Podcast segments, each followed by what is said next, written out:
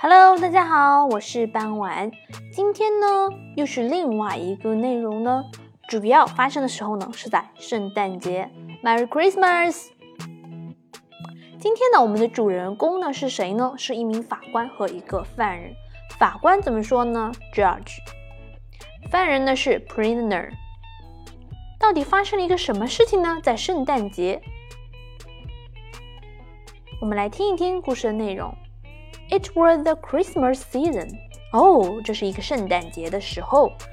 And the judge was in a merry mood as he asked the prisoner, "What is your offense?"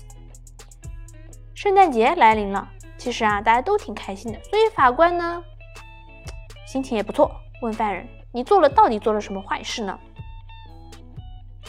I did my Christmas shopping early this year. 犯人说：“我就是今年啊，圣诞节购物早了一些。”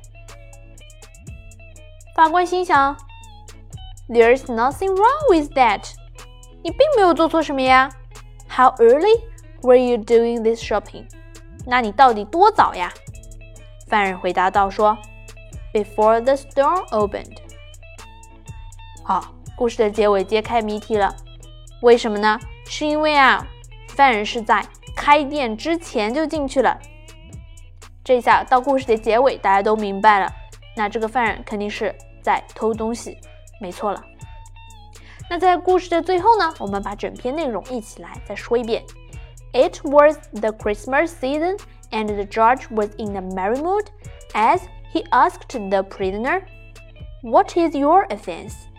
I did my Christmas shopping early this year, cried the prisoner. There is nothing wrong with that, said the judge. How early were you doing this shopping? Before the store opened, answered the prisoner. 好了，今天内容呢就到这里结束了。感谢大家的收听，Thank you for listening. 拜拜。